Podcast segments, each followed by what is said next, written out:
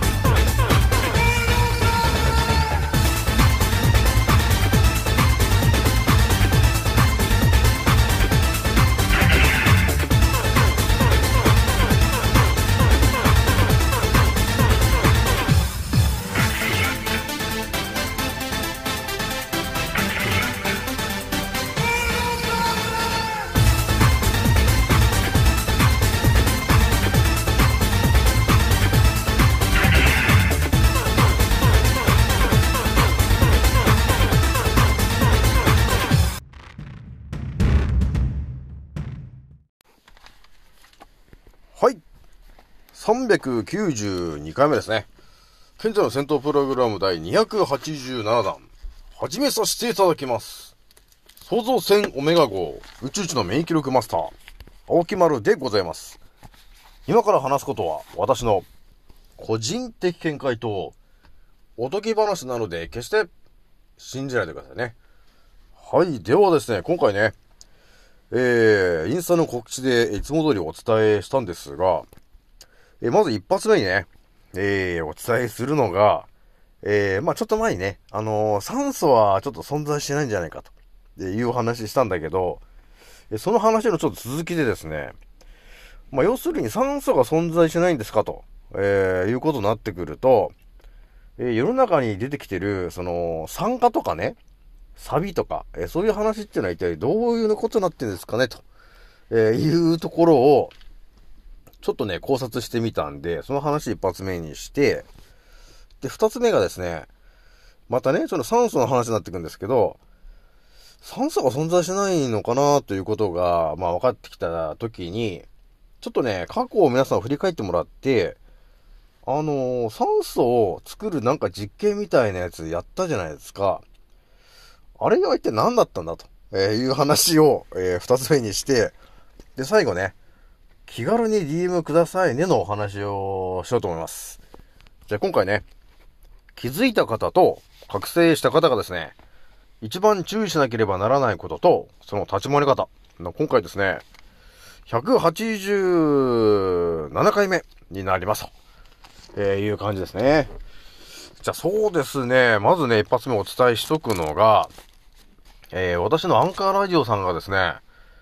えー、なんやかんやで12,700再生を突破いたしましたと、えー、いう感じで、まあ連休でのあれもあるのかな？えー、皆さんがちょっと時間があるのかな？えー、ちょっと聞いてもらってる方が増えている感じで、昨日ね、12,600再生突破って言ってたんですけど、気づいたらね、12,700再生みたいな感じになってきちゃってるから、いや、皆さん聞いてくれてありがたいなと。えー、いう感じになっております。じゃあ今回もね、ちょっと張り切っていってみようかなと、えー、いうところがあるんですが、まず今回、今、今はですね、えーと、えー、今ね、時間って言ったらまあ4時ぐらいなんですけど、3月21日の、えー、3月21日の4時ぐらいの、えー、関東の空はやっぱり、あの、煙、科学的な感じになってるね。えー、まあ一応今日日差しが出てきてるから、まだ、あれですけど、やっぱりね、花粉症っぽい人は、ああれかな、えー、くしゃみしてると思うんだけど、えー、ちょっとくしゃみが連発して大変だという人がいたらね、えー、塩鼻うがいをね、やってみてくださいね。私の、えー、インスタのプロフィールの中の、えー、インスタ、インスタじゃないや、YouTube のところで、えー、の、塩鼻うがいのやり方、えー、というところで、えー、発信してるんで、えー、ぜひともね、えー、見てもらえるといいかなと、えー、いうところがあります。じゃあ、あとね、あのー、私のあの、えー、伝説の、えー、マニアックなテレグラムっていうのもあるんで、皆さんね、え登録しない方がいたら、えちょっと早めに登録しといてくださいねと。あの、私もいつこれインスタが、あの、消し去られるかわかりませんからね。で、消し去られちゃった時に、いや、皆さんと、この3000人ぐらいいるフォロワーさんとのね、このつながりが立ってしまうのはちょっとなと。いうところがありまして、えー、ちょ、ロシアのね、あの、テレグラムっていうのがありますんで、これはね、なかなか規制がね、そんな全然厳しくないから、えー、ものすごい濃い内容をね、開けちゃってるんですよね。まあ、簡単にお伝えするとね、今ね、あのー、地球を支配してる、えー、支配層という奴らが一体どこに住んでんですかと、えいう感じの北極のね、え北極の例のね、え場所の場所をね、えお伝えしていたり、え南極の、えウロボロスの動画を上げていたりとかね、まあ南極はね、当たり前と常識で考えたら、えー、地球という丸い世界の下の方にあるんじゃねえかと、え、いうふうにね、当たり前常識の人は言うんですけども、まあ私はやっぱり、あの、まあそもそも地球、フラットじゃないっていうことになってて、でそしてやっぱりフラットアース的な考え方になってくる。でそうすると、南極はどうなるのって言ったら、えー、要するにあの、南極の壁というものがこの地球の端っこに、えー、崖のような感じで、山のような感じでそびえ立ってる中に、えー、我々が住んでるこの地球と呼ばれてるゾーンが平らになってるよと、えー、いうことがあるんですよね、と。え、なので、そのね、南極の壁というものは、またの名を、ウロボロスという名前のヘビになってんだよね、と。で、そのね、えー、ウロボロスの、その、えー、動画、えそれも一応バシッとこうね、えお借りしてるやつを、え貼り付けたりしてるんで、まあ、新たなね、えー、考え方で、この地球を改めて考察するのには、えー、もってこいの情報かなと、えいうところがあるので、今なんだかんだね、60何人かの人が、えー、登録してもらってるけど、まあ普通にこのインスタで話せない内容をそっちでお話ししてるので、えー、ぜひとも皆さんね、えー、気軽にちょっと登録してもらって、えー、入ってもらえるといいかなと。まあ今、一番テレグラムで熱い内容としてはね、私がこの前挙げた、えー、ビル・ゲイツが、えー、なぜワクチンを作り出せるほどの知識を得たんですかの話の生々しい話を、えー、もう言っちゃってるから、こういうことがあったから、ビル・ゲイツは、今、ワクチンを、えー、皆さんに進めてますよと。えー、要するに人間のからくりの情報を一体どこから、えー、ベルゲイツは得たんですかのところの、えー、皆さん普通の人が到達しない話をちょっと知ってるから、えー、ぜひともね、えー、ちょっと聞いてみてほしいなというとこがあります。じゃあね、えー、まず一発目のお話なんだけど、えー、まあ私がね、ちょっと前にね、えー、見えちゃった話で、酸素は、えー、存在してないよね、と。いう、またこれね、圧倒的な話なんですけど、まあ普通のね、当たり前と常識の人だと、えー、いや、青木村さんね、と、何を言ってんですかと。今酸素吸ってるじゃないかっていうことあるでしょ？あるんだけど、いや、まずね、このね、なんていうのかな、当たり前とか常識の話というものが、あたかもね、えー、それが真実なんだと、いうふうに、えー、すり込ませるための、えー、ただの情報だったんだよね、と。えー、いうところにはまず気づかないと、あの、ほんとね、えー、この地球というところに生まれて、死ぬまでそこに気づかないでね、ほぼ99%の人は死んじゃってんだけど、まあちょっと私イレギュラーなんで、あのー、気づいちゃうんだよね。だから、やっぱり酸素が、あの、要するに存在しないよと。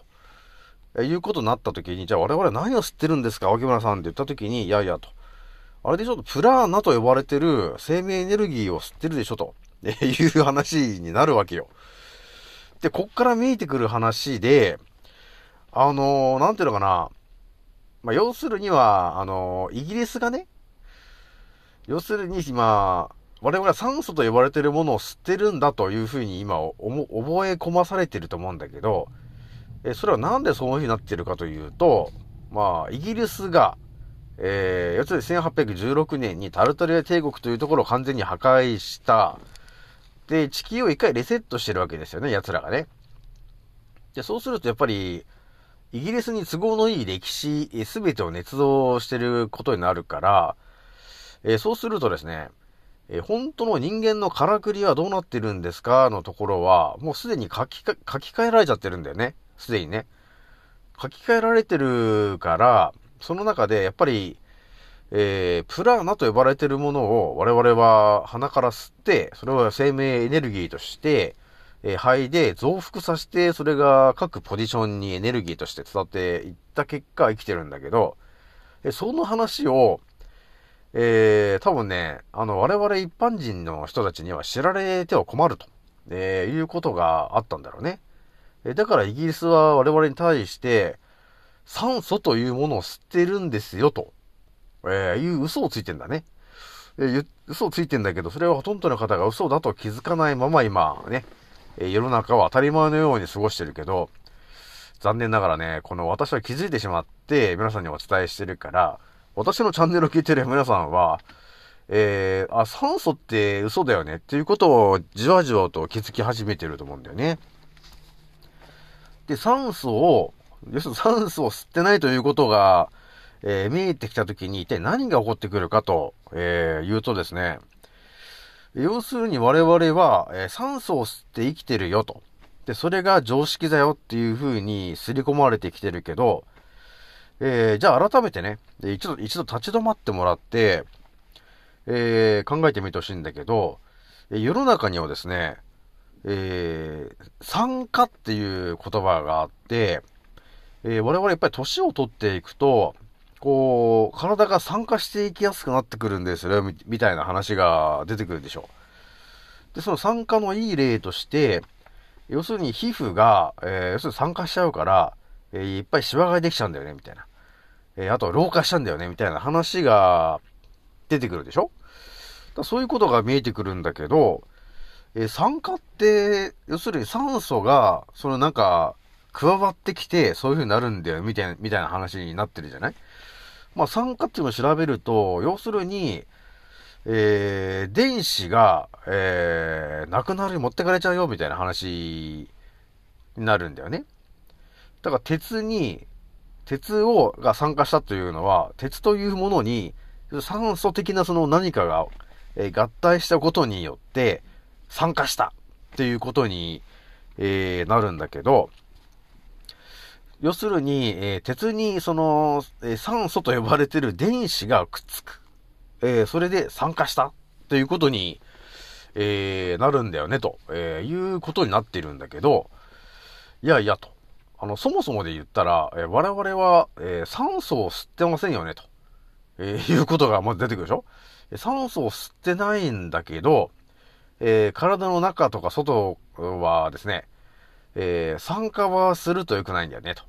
え、いうことが出てきてるな。なんか矛盾が出てきてるよね、ということがあるんですよ。だから我々が当たり前のように、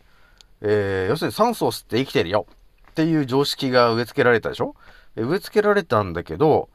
よくこの西洋医学とかで出てくるのが、いやー、ちょっと酸化しちゃってますね、みたいな。ね。漠然とこの、うん、酸化してるね、と。あんま体に良くないですね、と。えー、いう話が出てくるんだけど、なんかここでおかしいなということに気づくよね。いや、俺、俺酸素吸ってないんですけど、みたいな。え酸素吸ってないのに、えなぜ酸化するんですかと。要するに、ね、その酸素と呼ばれてる電子が、えー、入ってくるんですかと、えー、いう話になってくるんだけど、まあ、この話もまたね、ややこしい話になってきて、えー、だから酸、酸化とか、あともう一つ言うと還元とかっていろいろあるじゃない？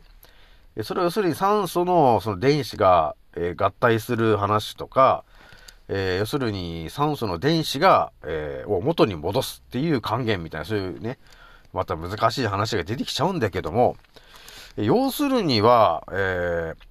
ー、一旦皆さんね、えー、植物の方を一旦向いてもらって、草とかね、えその人たちが何をやってるんですかっていうのを見てもらえると、そうですね、草とか、えー、そういうものはですね、基本緑色をしているんだけど、それはなぜ緑色なんですかって言ったら、要するに太陽光から、えー、そのね、日光を吸収して、まあ、光合成的なものをして、えー、酸素を吐いてると。えー、ね、えそういう話してるけど、え要するに普通の、え草だと、えー、なんていうのかな、緑色してるっていうことはやっぱり緑のね、その色素、が入ってて、で、その太陽光から来る、その太陽光のエネルギーね、その紫外線を、えー、受けて、要するに酸化みたいなことになるんだけど、結局、抗酸化物質っていうものが入っていますよね、と。植物とかね。えー、植物とか野菜とか果物には、えー、太陽光から当たっても、えー、酸化しないように抗酸化物質っていうものを持ってるんで、えだから太陽光をね、たくさん浴びても、あのえ元気に育ってるんだよね、と。えいうからくりがあるじゃない。そこに出てくるのが、抗酸化作用っていうものなんだよね。だからこれが何なのかって言ったら、要するに、酸化しないための、えー、物質なわけよ。そして、抗酸化って言ってんだから、えー、それは非常に、えー、えー、高い数値のものなんだよね、ということになるんだよね。抗酸化物質っていうものを持ってるし、えだから、えー、植物とかね、その辺に生えてる草とか木とか、えー、野菜、果物、全部にそう言われる、全部が持ってる話だけど、抗酸化物質っていうものはみんな持ってるんだよね。えー、だから、酸素というものを結局嫌ってるじゃない。生き物がね。ということは地球のルールの中で、えー、多分酸素と呼ばれてるものは、えー、生き物に対して、対して必要なものじゃないんだよね、と。えー、いうことが、えー、ほら、がっつり分かってきちゃう、くる話になるでしょそして植物は、えー、どうやら二酸化炭素みたいなものを吸って、それと水と光を合わせることによって、この光合成みたいなことをやり、で、酸素を吐いてるんですねということを言ってますけど、でも酸素を吐いてるんですねっていうか酸素は存在しないんだから、え代わりに入ってるのは要するにプラーナと呼ばれてる、えー、生命エネルギーを吐いてるよねと。それが要するに空気なんだよねと、えー、いうことになってくるわけね。で、その植物の話からまたこう人間の話に戻してきたときに、え我々もですね、えー、普通に太陽光に当たっているけども、えー、普通に当たってるとやっぱり酸化しちゃうでしょと。だからシワだらけになっちゃうじゃん。何もなかったらね。でも我々人間にもですね、まあ、地球の上に住んでる、あのー、生き物なんで、えー、間違いなく、えー、抗酸化物質と呼ばれてるものは、え、標準装備されてるわけなんだよね。えなので、肌が別に、すぐにしわくちゃにならないじゃない？まあ、日焼けはするけどね。っていうことがあるんで、人間にも抗酸化物質と、えー、呼ばれてるものがありますと。それは要するに何かって言ったら、えー、参加しないための、えー、要するに、シールド的な、鎧的なものを持ってますよ、と、えいうことが見えてきているから、まあ、ここでね、はっきりとお伝えできることは、え地球上にはですね、酸素と呼ばれてるものは存在してませんと いうことになるわね、と。で、この地球のルールを見てもらってもわかると思うんだけど、え誰も、え、酸素を必要としてないと。いうことが、えー、分かってきてるわけ。ここから見えてくるのがやっぱり、酸素というものを吸ってるんだよというふうに植え付けたい人たちがいて、で、それは無理やり植え付けてきてるけど、実際にはですね、酸素という名前ではなくて、えー、プラーナと呼ばれてる、要するに、あの、生き物のね、えー、生命エネルギーの、要するにチャクラのね、そのエネルギーの物質が、えね、えー、酸素という風に名前を変えられて言われてるけど、本当は多分プラーナという名前なんだよね、と。で、我々地球にの上に生きている者たちは全てそれを、えー、エネルギーとして生きてますよね、と。えー、いうのが結局真実なんだよね、と。えー、いうことになってきてるんで、えー、今はまあ、まあね、改めて言ってきますけど、酸素というものは存在してなくて、えー、プラーナだよ、と。いう話また改めて言っとくけど、だから酸化とかね、えそういう話が出てくると、なんかこう、よくわかんない話になっちゃうんだけど、やっぱり大元を調べると、えー、酸素と呼ばれているものが、えー、全く、えー、必要とされてないと、えいうことが分かってくるね。まあ、それは少し前にお話しましたけど、え酸素ボンベの話もわかると思うんだけどね。えー、ダイバーとかが使ってる酸素ボンベ、ね。まあ当たり前と常識の人はね、あの、あん中に酸素が入ってると思い込んでたけど、いや、実はただの空気が入ってたんだよね、と。っていうさ、見た感じ酸素だよっていう風に思わせて、中身はただの空気なんだもん。だから空気ボンベでいいじゃんっていう話になるじゃんね。だからそういうところでも何かしらそのイギリスがね、えー、酸素というものが、えー、我々が吸ってることが当たり前だと、えいうところをね、えー、すり込ませたいということがあって、えやってんだよね、そういうことはね。じゃあちょっとね、二つ目の話もね、ちょっとこう続く話なんだけど、皆さんね、えー、まあ、ちっちゃい頃ね、多分小学校とか中学校の時に、皆さん実験しましたよね。酸素を作る実験をしましょうって言って、ありましたね。この二酸化マンガン。ね。えー、みたいな話とか、えー、過酸化水素水とかね。そういうなんか用語が出てきて、えー、三角フラスコとかね。えー、そういうのが出てきて、なんか実験しましたね、皆さんね。で、酸素を発生させて、で、なんかこの、火のついてるものを入れて、ブワーっとこう火がついたみたいな、えー、ようなことをやれませんでしたか？やったと思うんだけど、私もね、一度それもね、立ち止まって考えたときに、いや、ただの刷り込みだったんだなっていうことに気づいたわけ。ですよね、皆さんね。あの、私の話を聞いてる皆さんであればね、なんとなく、あ、そうだねということに、もう共感のもう、もう大きい拍手がしてるんじゃないかなというとこがあるんだけど、えー、だから皆さん実験してね、えー、要するに酸素を、発生させて、で、そこにこうマッチかなんか入れて、こうブワーッとこう火がついた時、ああ、あ、酸素あるんだっていうふうに思ったけど、えー、その酸素と呼ばれているものはですね、えー、我々がですね、えー、それを吸ってしまうと、えー、気を失ったり、えー、死んじゃったりするぐらいの、とても危険なやつなんだよね、という話なんだよね、実はね。ちょっと実はそうなんだよ。体に良くないものなんです、あれは。それは先ほどもお伝えしたかのように、酸素というものは我々生き物にとって酸化しちゃうものなんで、えー、体に必要ないものなんだよね、という話になるわけよ。だから、あのね、えー、酸素を作りましょうって言って発生させた、えー、あの科学的な酸素と呼ばれているものはですね、本当ね、当たり前と常識の人だと、あ、酸素あれ吸えばいいんだって思うでしょ。でもあれを吸っちゃうと、えっ、ー、とね、運が悪かったら死んじゃいますね。えー、っていうぐらいの、ほぼ超激薬になりますね。あれはね。えー、肺がぶっ壊れますね、あれね、吸っちゃうとね。えー、ぐらいのやばいやつなんですよ。あれ、酸素っていうのが。でも我々はそれを教えられてきてないんだよね。それを、酸素を吸ってることが当たり前だと、えー、いうふうに教え込まれてきてるから、えー、真実と全く別の話をね、えー、刷り込まれてきてたんだよね、ということになるんですよ。だから未だにあれなのかなやってんのかな？あの、中学校のとかの、と、中学なのか小学校なのかわかんないけど、その科学のね、やってんのかな？実験を。酸素を発生させようっていうね。やってたら、あのー、ちょっと危険だから気をつけてね、ということがあるし、まあそこででもあれかな、先生に向かって、先生なんかね、酸素って存在しないみたいですよって言っても多分ね、あの、話がわかんないと思うから、あまりそういう質問はしないでおいてもらえるかなというところがあるから、えー、まあ、なんていうのかな、まあスイッチのオフがうまく使ってもらって、あ、そうかと、あ、そういう刷り込みのね、あ、これ実験なのかなと、えいうふうに思っていてもらえるといいかなと、いうところがあるんで、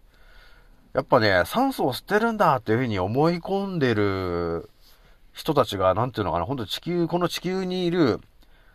99%の人はですね、酸素を吸ってるんだって多分思い込んでるけど、えー、もう私のチャンネル聞いてるね、えー、皆さんであればもう見破れたと思うんだけど、え酸素じゃなくて、あの、プラーナっていうのを吸ってるからね、と、えー、いうことがあるから、なので、まあね、えー、まあアドバイスだけお伝えしとくと、えー、そうですね、ちょっと、なんていうのかな、生命エネルギーがちょっと不足してるな、と、えー、いうことを考えた人がいたらですね、えー、ちょっと山とかの方に行っていただいて、えー、たくさんこの雑草がいっぱい生えてて、えー、木がいっぱいなっててね、えー、なんといかにもその光合成している、えー、その酸素と、じゃない、空気と呼ばれているものをたくさん吐き出している植物たちがね、えー、その光合成みたいなことをやって吐き出しているその場所の、えー、空気をぜひとも鼻で一気に吸っていただいて、えー、そしてこう深呼吸をしてもらえると、あのね、本気、本気のプラーナっていうやつの、えー、多分凄さがわかるかなと、えー、いうのが分かってくるよね。だこれも本当逃げのからくりが分かった人じゃないと、多分その、プラーナとかね、そのチャクラって呼ばれてるものの、その使いこなし方が分かってない、教えられてないから分かんないんだけど、もう私はなんかじわじわ分かってきちゃってるから、だから、あのえー、プラーナと呼ばれてる、要するに空気を吸ってるんだよと。で、それが、要するに体のエネルギーの大元になってくるものなんで、やっぱちょっと体調が悪いなって思ったりしたら、えー、まあ家の周りにね、その自然がたくさんあるような人であれば、まあ体調が悪い、体調悪いんだけど、その大自然の中に行って、ただ鼻からたくさん空気を吸って、えー、その、プラーナと呼ばれてるエネルギーを、この体の中に、要するに肺の中いっぱいに入れてもらって、えー、やるだけで、相当エネルギーが増えるよね、と。だから肺の中にこう、プラーナのエネルギーが入ってくるじゃん入ってくると、その肺の中のその、その肺胞と呼ばれてるところは、え、要するにハニカム構造、要するに六角形なんだよね。その六角形のところを通ると、あのー、チャクラのエネルギーが増幅するわけよ。えー、なので、そこで増幅するじゃん？で、そ、そのエネルギーが、要するに全身を回っていくと、えー、いうことになるわけよ。いかにもなんか健康になるそうでしょ？で、もう一つちょっとお伝えしとくのが、あのー、人間のね、えー、人間が一体どれぐらい参加してるんですかっていうところの、その数値を測るのに、なんかね、どうもね、血液を測って、その、どれで、どれぐらい参加してるんですかの数値を出すっていうなんかやつがあるらしいんだけど、まあ、ここで私がピーンと来てるのが、えどれぐらい参加してるんですか？まあ、っていう、もちょっとまあ、ちょっとまあ疑問の話だけどね。え要するに体の中の、要するに血液に、えー、どれだけその、プラーナのエネルギーが、えー、すり込まれてるんですか？要するに練り込まれてるんですかの、多分数値を測ってるのと同じことをやってんだろうなと、えー、いうところが見えてきてるわけ。どれだけ参加してるんですかっていう数値があるけど、多分、だ私の想像で言ったら、参加というか、その、プラーナがどれだけ練り込まれてるんですかっていうところなのかなと、えー、いうことになってくるよね。だから当たり前の常識の考え方で言ったら、なんか血液の中に、たくさんなんかこの酸素が、えー、入ってて、それが全身に回っているっていう感じじゃないですか。それで、あのー、細胞の一つ一つの中には、そのミトコンドリアというやつがいて、で、そいつらが要するに酸素を欲しがってるんだっていう話もちょっと前にしたけど、だからそもそもそこから間違ってんだろっていう話だよね。だから酸素を必要としてないんだから、せこの我々生き物たちはね。だから、多分ミトコンドリアが本当に必要としてるのは、酸素じゃなくてプラーナなんだよね、と。えー、いう、もう究極なお話、ちょっとしちゃってるけど、もうそこがもう超真実だよね、と。いうことになってるんで、えー、だからとりあえず体調が悪いなと、ね、いう人がいたら、とりあえず大自然の中に行っていただいて、えー、鼻からたくさん、えー、そこの空気を吸っていただく。ただそれだけをね、やってもらうだけで、だからものすごいパワーアップできそうだな、と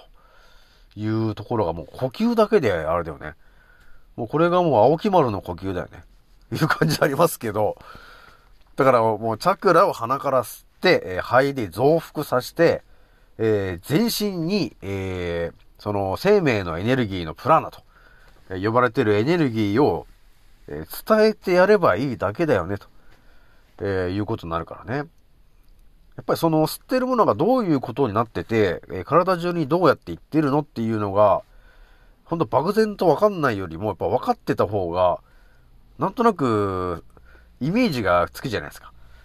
そうすると多分ね、あのー、効果がだいぶ違うと思うよね。それやっぱり我々の細胞の一つ一つが、あの、意志を持って動いてるから、多分ね、ああ、なんかちょっと体が疲れてるなとかっていう時があるじゃないですか。そういう時っていうのは多分、その、要するに生命エネルギーが、えちょっと減ってるよと。要するにプラーナがちょっと減ってるよっていうことを体が言ってきてるんで、そういう時に、えー、自ら山の方に行ってね、えー、山の空気をたくさん吸いに行きましたと、えー、いうことになった時に、多分ね、細胞の一つ一つがね、あれと、えー、私の主人が、ね、主人公が、と、自ら酸素、えっ、と、生命のプラーナを吸いに、鼻から吸うために山に行ってくれたよ、と、えいう風に細胞たちがね、多分喜ぶと思うんだよね。これでもね、ほんと私がちょっと前にお伝えしてるマントラの話だけど、まあ自分の細胞が何を言おうとしているのかっていうところが、要するにマントラで読み取れるようになるんだよねっていう話が、でももうだいぶ私のチャンネル聞いている皆さんは多分自分の細胞たちが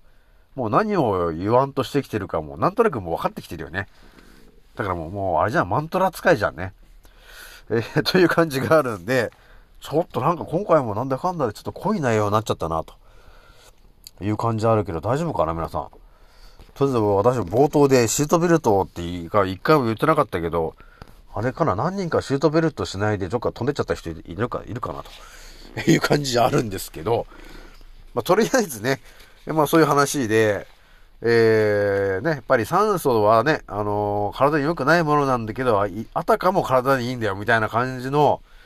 えー、刷り込みがされてきてたよと。で、あとはその科学のね、えー、酸素を作る実験。えー、それも全て茶番だったね、と、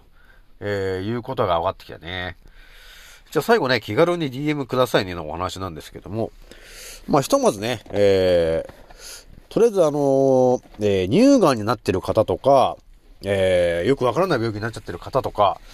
えー、癌のステージ4とか、えー、そういう方はね、とりあえず、えー、まあ、病院の先生に言っても、あのー、結局わからないんで、えー、抗がん剤治療やりましょうみたいな話だったり、あとは、その、えー、その乳がんになってる場所を取りましょうと、えー、いう風にやったりとか、あと抗がん剤とかね、あとはその放射線治療とかって、えー、そういうことをやってくると思うんだけど、まあそれが、その、まあさ、えっ、ー、と、ファーストオピニオン的な話えー、だった時に、まあ、ちょっとね、心に余裕がある人がいたら、まあ、ぜひとも私の、あの、オピニオン聞いてもらえるといいかなと。オメガのオピニオン聞いてもらえると、あ、そういう考え方もあるんですかと、えー、いうことに気づいて、そしたらあれじゃないって、別に何も取る必要ないじゃんって、いうことになるし、別に抗がん剤をして、ね、その頭が、の毛が抜け落ちたりっていうね、そういうさ、女の女性にとってそんなことやらせんなよって話だよね。本当に。なんで、あのー、本当に真実が分かってきたら別に抗がん剤もやる必要ねえし、ね。で、別に手術で取る必要もないしさ、ただだから地球のからくりに沿って、その人が弱ってるところの、チャクラのエネルギーをただ補充すればいいっていうか、それだけじゃんっていう話だから、えー、ぜひともちょっと気軽に言ってきてもらいたいなと思って、私もね、まあ日々この、えー、ガンで困ってる方とかにこう、えー、コメントとかしに行くんだけど、まあ基本的にね、あのー、私が、えー、そのインスタのね、そのガンとかで上げてる人に対して、えー、宇宙一の免疫力マスター、沖丸三条的な感じで登場して、えー、どうですかねみたいな感じで多分言ってもですね、完全にこっちは頭おかしいやつなんじゃねえかっていう感じになっちゃってるから、いやーこれまた人をこれ助けらんねえよっていう感じになっちゃってるけど、まあ、とりあえず続けていこうかなとは思ってんだけどね。ちょっとあれなのかな？ちょっと登場の仕方があんま良くないのかなと思って。やっぱり宇宙一の免疫力マスター、青木丸だって言ってもやっぱあれかなと。だからちょっと別な感じで行った方がいいんかなと、えー、いう感じがあるんだけど、まあ、とりあえずね、まあ一応ね、ちょっと伝えることは伝えたいなと思ってるけど、やっぱりそこのめコメントのね、ところにダーってバー入れてもね、もう完全にこの人はもう頭おかしい人なんだなと。ね、あの、東洋医学と西洋医学を一切使わずに体を整えますみたいなこと書いてるけど、この人頭おかしいんじゃねえかって感じになっちゃうもんね、普通の、あの、え当たり前と常識の人がそれを見ても。だからね、まずはこれ思考が柔らかい人じゃないと、あの、そもそもね、この地球のからくり側はどうなってるのかということにも、結局到達できないわけよ。それで医者の言う通りにね、して、えー、もうね、やってほしくないのにもう手術して取っちゃったりとか、抗がん剤で体のね、全身にダメージを負ってたりとか、あと放射線とかも、もうすべて体に良くないことをね、あのさ、あの、進められちゃってて、もうかわいそうだなと、えー、日々思って一応、私も時間があれば色々とね、えー、アタックしているんだけど、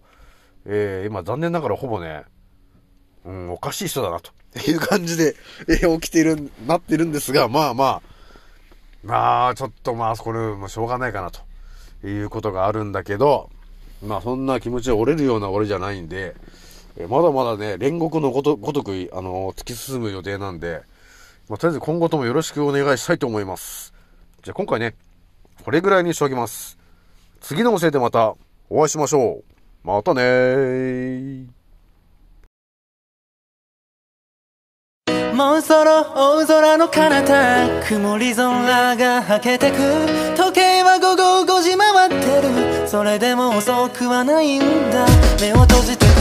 えるふりはもうやめにして誓ったんだ。今の俺ならばきっとどこまでも行ける。Yeah! どこまでも今俺は旅の途中。この広い未来で俺は何か見つけられるかな。不安だけど今飛び立つ俺のエアプレイ今飛び